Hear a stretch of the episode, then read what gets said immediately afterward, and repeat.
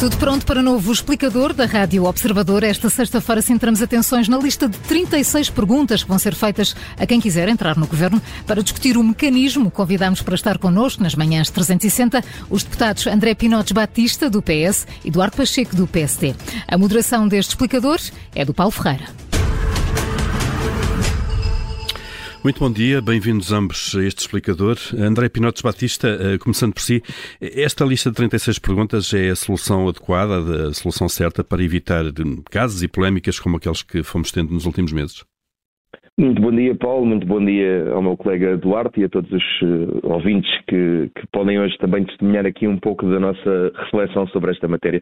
Parece-me que sim. Uh, antes de mais, este questionário de verificação prévia uh, é importante destacar que vai versar sobre matérias que preocupam os portugueses, nomeadamente das atividades atuais e anteriores de quem vai tomar posse, das ligações societárias, impedimentos e conflitos de interesse, situação patrimonial e fiscal, responsabilidades penais, como aliás ao longo desta manhã tem sido possível também pelo debate que aqui têm promovido, uh, esclarecer e solidificar a relação das pessoas com quem vai exercer uh, funções.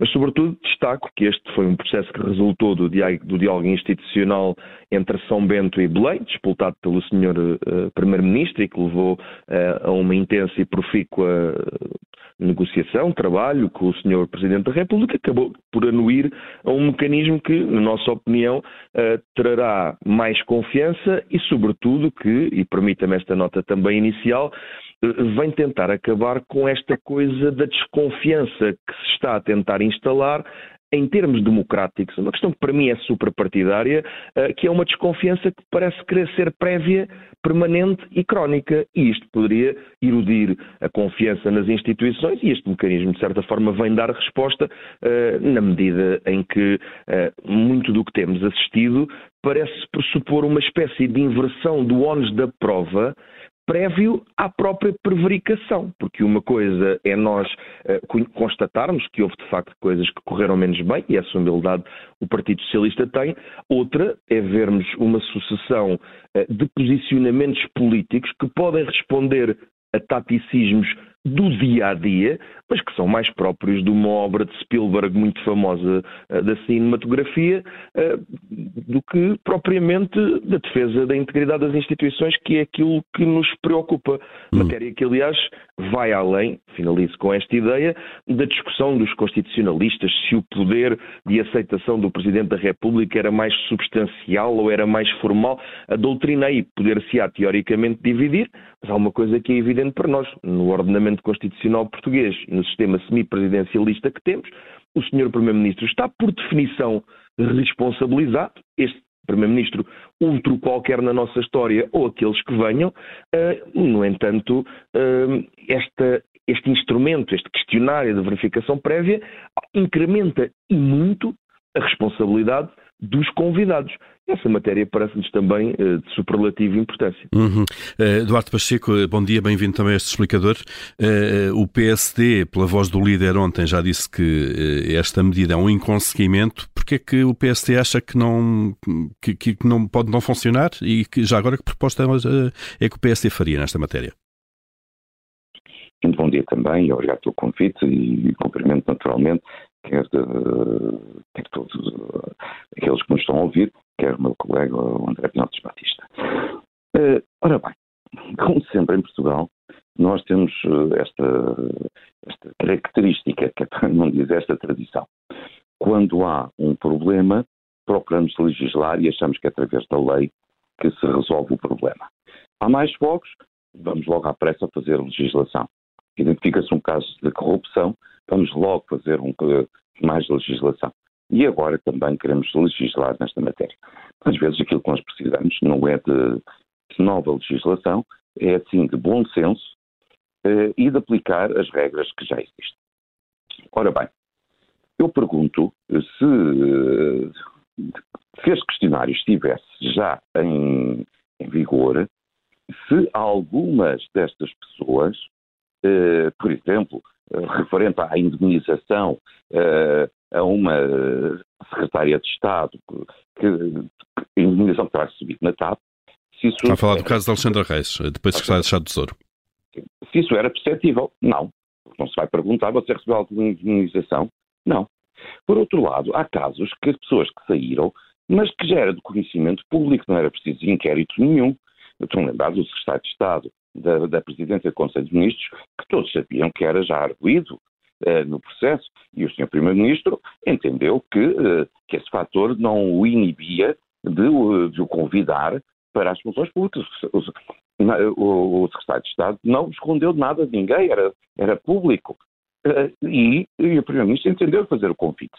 Hum. Portanto, estamos aqui numa questão de bom senso, sobretudo. Dr. Pacheco, deixe-me só interromper, só para perguntar, André Pinotes Batista, de facto, eh, estes casos concretos que nós assistimos nos últimos tempos e que levaram, foi, foram estes casos que levaram o Governo agora a tomar esta medida, eh, esta lista resolveria estes casos concretos, nomeadamente o de Miguel Alves, cujo conhecimento era público, que, que ele era arguído, pelo menos num processo.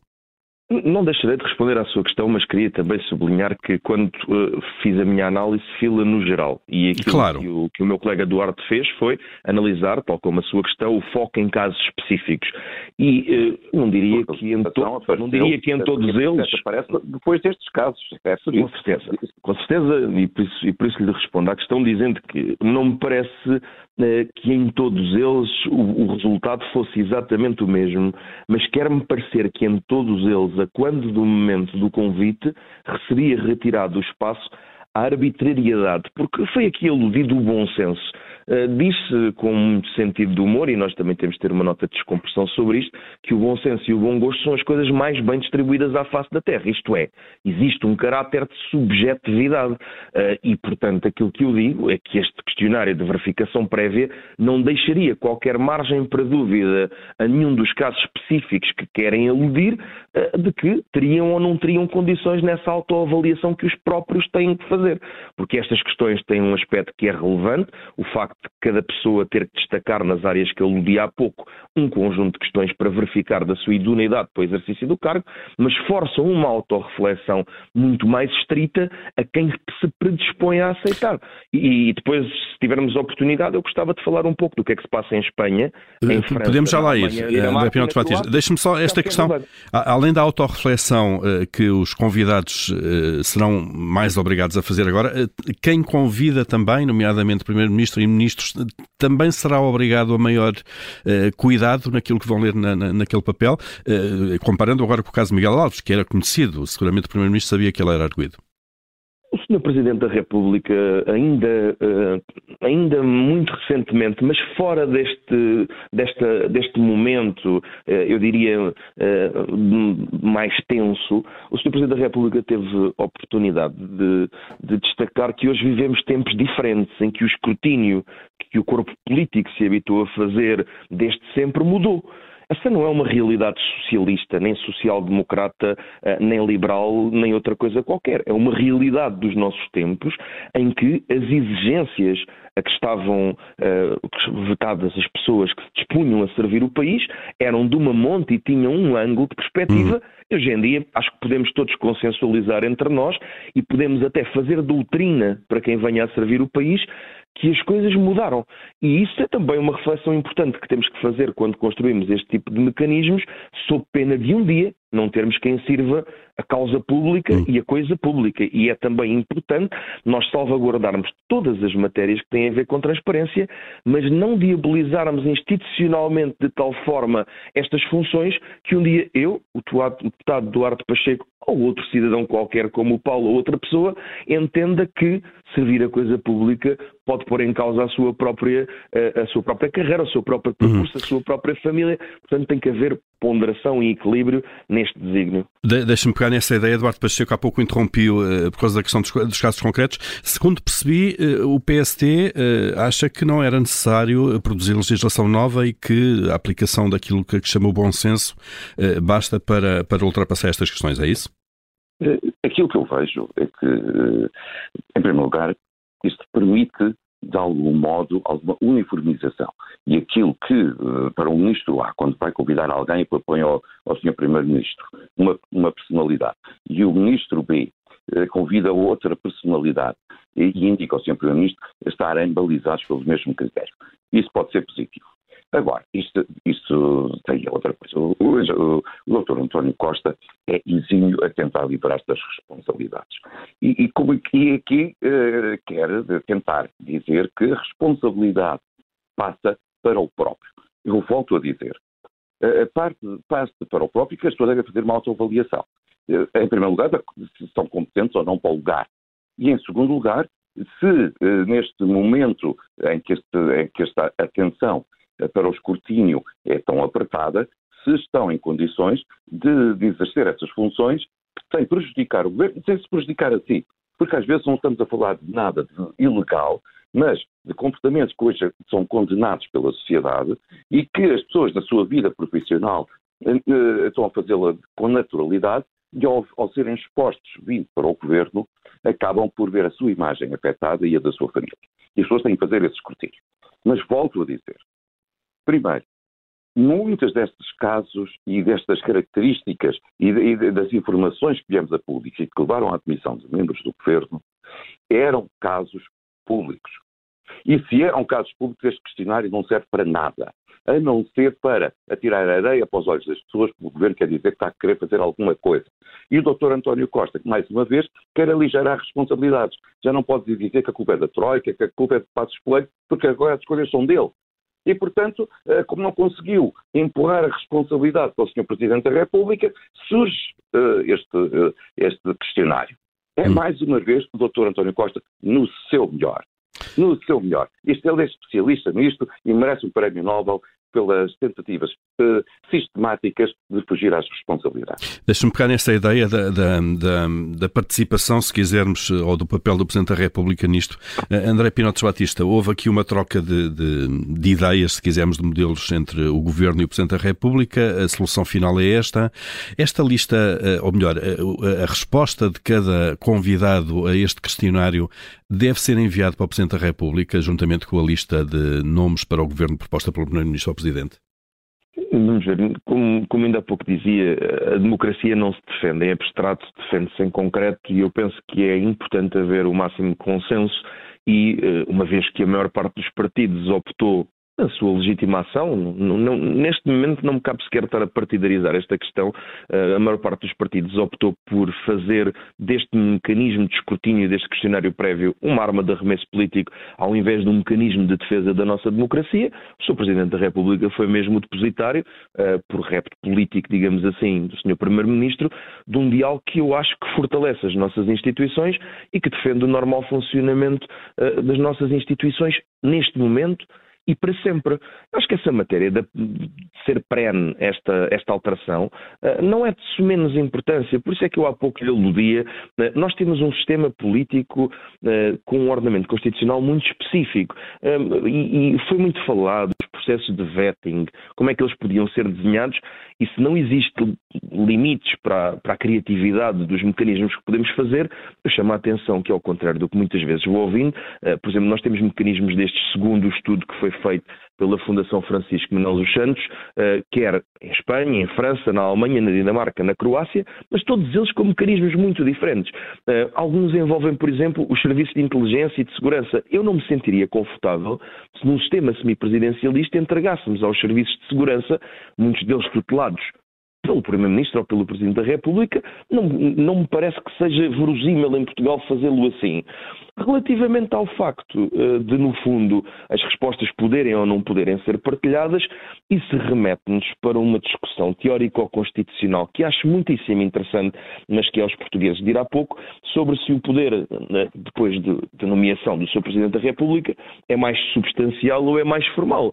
Eu acho que, sobretudo, ultrapassada essa questão que foi, uh, o que destaca é que houve um diálogo entre a presidência e o governo que produziu frutos. É, isso é aquilo que me parece relevante. Eu não viria com maus olhos se o Sr. Presidente da República tivesse acesso a estas informações, mas volto a dizer, nós não podemos em nome do equilíbrio que deseja e da transparência que o Partido Socialista uh, quer que seja aplicada com este questionário de verificação prévia, sacrificar todos os outros valores. Esta é mesmo uma matriz de equilíbrio e eu, como aludi aqui nos casos da Dinamarca e da Croácia, em que esta uh, sindicância é feita por serviços de inteligência e de segurança, e provavelmente o deputado Eduardo Pacheco, em vez de hoje estar a comentar comigo um conjunto de casos específicos que eu compreendo e respeito que queira explorar, uh, aquilo que estaria aqui a fazer era a perguntar-se se estes serviços de inteligência e segurança eram legítimos para fazer a natural escolha. E aqui sim estamos de acordo que, de facto, o bom senso uh, é muito relevante. Hum. A partilha de informações ser feita com o Presidente da República parece natural, assim também o Sr. Presidente da República a queira receber. Queira receber. Eduardo Pacheco, acha essencial esta questão de saber se a partilha deve uh, uh, ser feita com o Presidente da República por defeito? Eu penso que sim, quando os nomes são enviados, até para que o Sr. Presidente da República não se sinta como um simples notário, seja enviada as, as respostas. Isso uma nota. Segundo, partilha a mesma preocupação do, do André, é que envolvermos os serviços de segurança, nós estamos num Estado policial, vivemos né, uma situação dessas durante 48 anos e não queremos regressar a esses tempos. E, portanto, volta à questão do bom senso. Em, em terceiro lugar, quando, e aqui pode não ser politicamente correto, mas eu, eu digo sempre aquilo que, em, em que acredito se uh, alguém for abordado e, e lhe é apresentada uma, uma, uma, uma, ficha para poder responder, e se a pessoa não quer responder, ou, ou se responde e o, e o ministro X, de acordo com base nas respostas, não confirma o convite, uh, isso uh, deve ficar arrumado o assunto e não deve ser público. Por caso contrário, uh, ficaríamos a saber, tal como hoje nós não sabemos, e, e bem, se uh, a pessoa que é convidada para, para ministro A ou para secretário de Estado, se foi a primeira escolha, ou a segunda, ou a terceira. Uhum. Isto até caso de fazer abordagens, até que encontrou uma personalidade que, que às vezes, isto em todos os governos, que, que, às vezes não era a sua primeira escolha, mas foi a pessoa que estava disponível naquelas circunstâncias para assumir as funções.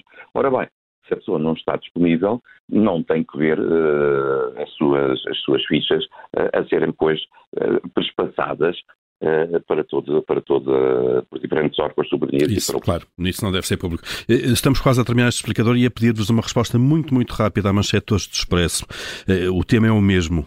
Diz o Expresso que um terço das declarações de políticos ficaram sem fiscalização no Tribunal Constitucional. André de Pinotes Batista, os deputados estão satisfeitos com a forma como isto funciona? Há muitas leis, há muitas regras, há entidades para quem são remetidas responsabilidades, mas depois na prática a fiscalização é muito muito fraca. Paulo, voltamos à questão de regime mais do que a questão partidária. Eu não, não me pronunciarei por todos os deputados, até porque o nosso debate hoje versou sobre outra coisa, mas posso-lhe transmitir que, na minha uh, visão pessoal, existem ainda falta de meios. Não é falta de legislação, nem é falta de qualidade dessa uh, legislação. Honra seja feita aos deputados de vários partidos que aí trabalharam.